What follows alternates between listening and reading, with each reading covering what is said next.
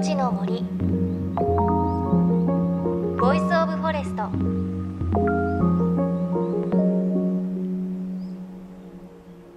おはようございます。高橋真理恵です。JFN38 局を結んでお送りします。命の森 Voice of Forest。この番組は森の長城プロジェクトをはじめ全国に広がる植林活動や自然保護の取り組みにスポットを当てるプログラムです。各分野の森の賢人たちの声に耳を傾け森と共存する生き方を考えていきます。さあ首都圏桜もすっかり散っちゃいましたね。で桜が散ったと同時にあの新緑の葉っぱが出てきました。いよいよこれから太陽の光を目いっぱい受けようと葉っぱをね広げる季節ですね。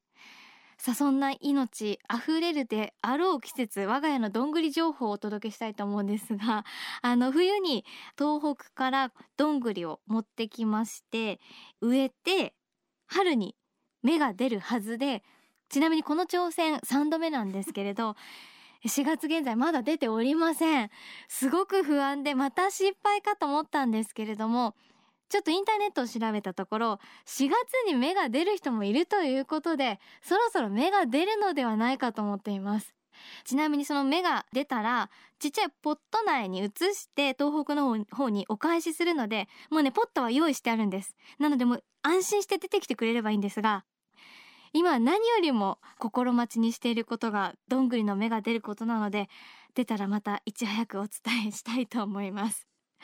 さあということで今日はそんな身近な木々に関するお話です。お話を伺ったのは樹木医の後藤瑞穂さん。熊本県出身の後藤さんはもともと造園設計のお仕事をする中で樹木医になった方です。熊本では女性第1号の樹木医さんなんだそうです。で現在は東京を拠点に全国を飛び回っています。この樹木医というのは大きな樹木古くからの森や林の診断治療をしたり樹木を保護する知識の普及指導を行う専門家です。天然記念物に指定されるような巨木はもちろん街路樹や公園の樹木のケアもされるお仕事です。ということで後藤さんは私たちの身近な木々を見る目が違うんです。街路樹や公園の木々の健康状態をどうやってチェックしているのか伺いました。木はちゃんと発信してましてボディーランゲージで。葉っぱの数が少ないっていうのもボディーランゲージの一つですよね。元気がなくなってます。何とかしてくださいっていうふうに言ってます。それから切られた跡が腐れてたりとかすると早く処置をしてくれないとどんどん幹の方に腐れが進行してしまって立っていられなくなりますっていうことも言ってますしあの街路樹はやはり狭い空間に植栽されてますのであの根が盛り上がってるのを見かけたりされると思うんですけどもあれはやはり呼吸困難に陥ってまして根が酸素が欲しくなって地表をめがけてアスファルトとか舗装材とかをこうひっくり返してしまうんですね。まあ本当に息苦しいっていうふうに言ってますよね。でそれを改善するためにはところどころに舗装穴を開けるとかもう少し透水通気透水性を良くするちょっとした工夫をすると改善されるんですけれどもその改善をせずに根が上がってきたからといって切ってもう一回上から細をかぶせるとそういうことを繰り返してる例がものすごく多いんですね。そうしますとその切った根からさらにまた腐れが入ってきましてますます倒れやすくなってしまうんですよ。でそこの改善点がまあ必要ですね都市の街路樹には。それとあのさっき言った根の状態ですね。根元から、えー、細い枝が出てるのを彦バエと、まあ、呼んでるんですけどもあれをあの造園の世界では、えー、本体をまあ、弱らせてしまうから切った方がいいというふうにされているんですがあれは実はまず先に木の方が弱っているという SOS のサインなんですね。枝葉が足りなくなってしまって自分を維持するための光合成量が足りないから、えー、緊急救命装置で彦バエを出してるんですですからその場合はむやみに切るのではなくて1シーズン2シーズンぐらいは温存させてまずは受精を回復させる措置を取った後にヒコバエの処置をしてください。はい、樹木が健康である証といういう状態は枝葉が四方に伸び伸びと育っているところですね。あの十分に枝葉が伸びる空間があることあるいは建物があって 狭い都会の空間ですから、えー、そうもいかない時もありますけれども、えー、適切に切り口がそんなに目立たないようにきれいに切って、えー、調整されてる木とかありますからそういうのは大丈夫ですね。例えて言うならですね前髪パッツンみたいな切り方あれをが樹木でやられるととても痛いんですね。やっぱこうシャギーを入れていただきたいんですよ。ナチュラルカットにしていただきたいんですね。でどこを切ったのかわからないような切り方をしてあるのが一番木にとって負担が少なく美しく安全な状態なんです。上手な職人さんほどあまりどこを切ったのかわからないんですよ。でそうするとお客さんなんかやった感が少なくてクレームね言われる方もいらっしゃるんです。でもそれはむしろあの一流の 仕事の証でしてバッサリ上半分切ったような切り方は一番良くないですね。シャギーにしていただきたいですね。うん、なんかこう美容室の話に例えてもらうとすごくわかりやすいですよね。確かにすごく上手な美容師さんっていうのは傷んでるところを切ってあまりこう周りに気づかれないような切り方をするというか植木屋さんの上手な職人さんもそういうところがあるっていうことなんですね。確かにあの我が家も長年お願いしている植木屋さんいらっしゃいますが来る前と来た後だとそれほど変わらないっていう印象すごくありますね。一流の技だったんだなって感じがしますが。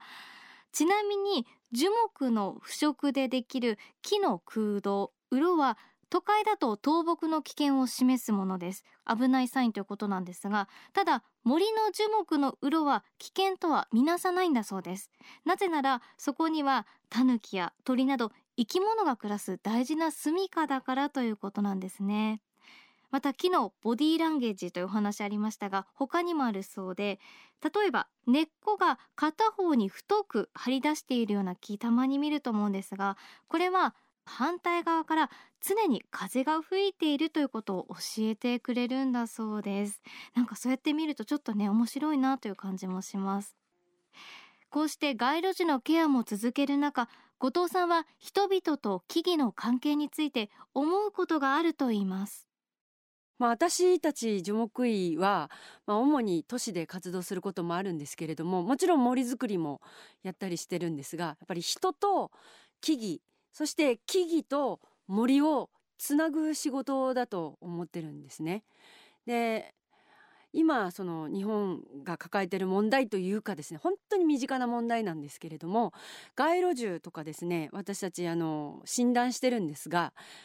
もう出てきますね沿道の方が「いらない」と言って「切ってくれ」って言って「邪魔だ」と「落ち葉が」とそういうことをねもう散々言われるんです。で待ってください。この木がですねもうこう環状8号線だったり環状7号線だったりもう大変な交通量の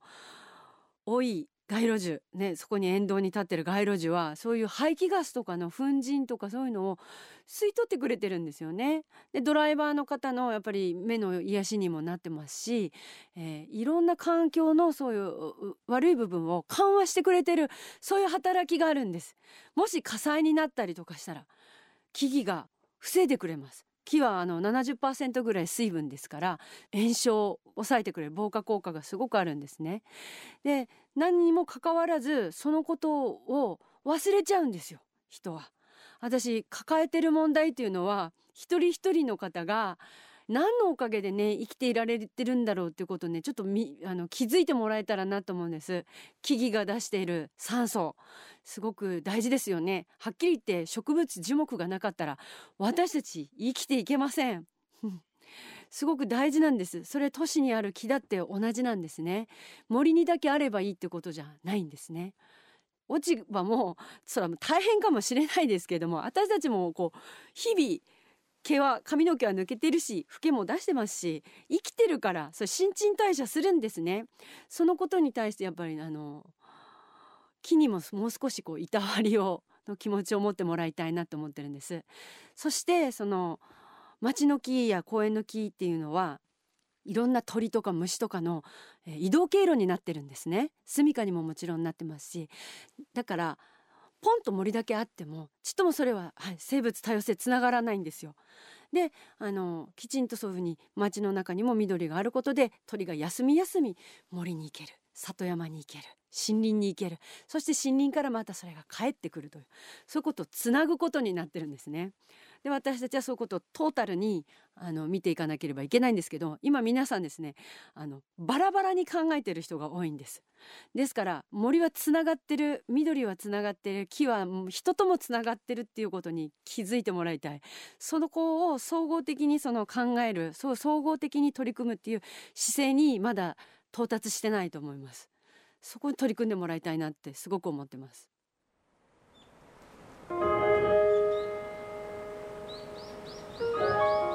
の森。 Voice of Forest。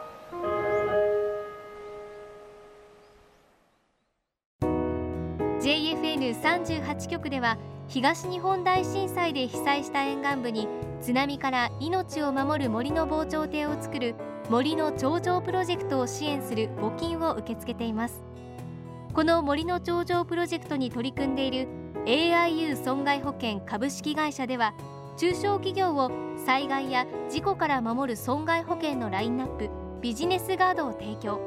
AIU では法人会納税協会会員からのビジネスガード新規契約企業1社に対しどんぐりの苗木1本を植樹する活動を行い被災地の復興全国の防災減災に取り組んでいます。詳しくは番組のブログをご覧ください。命の森 Voice of Forest。今日は樹木医後藤瑞穂さんのお話お届けしました。すごくなんかこう森に関する見方が変わるというか私たちもなんかしっかり考えなきゃいけないなっていう感じがしましたね。であの今日はメッセージご紹介したいと思います。こちらラジオネームブロッサムさん20代男性大学生の方です。韓国で放送を聞いています。ありがとうございます。きっとあのポッドキャストで聞いてくださっているのかなと思います。最初は自然というテーマには全く関心がなかったです。偶然にこの放送を聞くようになって高橋さんの声がとても好きで関心を持ち毎週日曜日に聞くようになりました。ありがとうございます。韓国の放送で自然というテーマは少し抽象的で退屈なものだと思います。しかし命の森は私たちの周りにある自然に対する放送と思います。例えば樹木医という職業があると聞いて気になって韓国にも樹木医があるか探してみたらいました。おかげで韓国の自然にも関心が多くなりました。日本の放送を通じて韓国の自然に関心を持つようになるとはなんかおかしいかもしれませんが面白いと思っています。高橋さん制作者の皆さんこれからも頑張ってください。あなたたちが作っている放送は日本を超えて誰かの心を動かしているかもしれませんから。いや本当にありがとうございます。すごく嬉しいですね。